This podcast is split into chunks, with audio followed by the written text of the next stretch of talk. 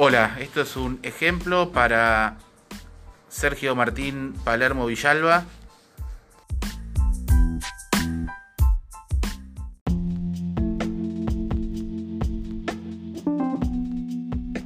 Bueno, como estábamos hablando,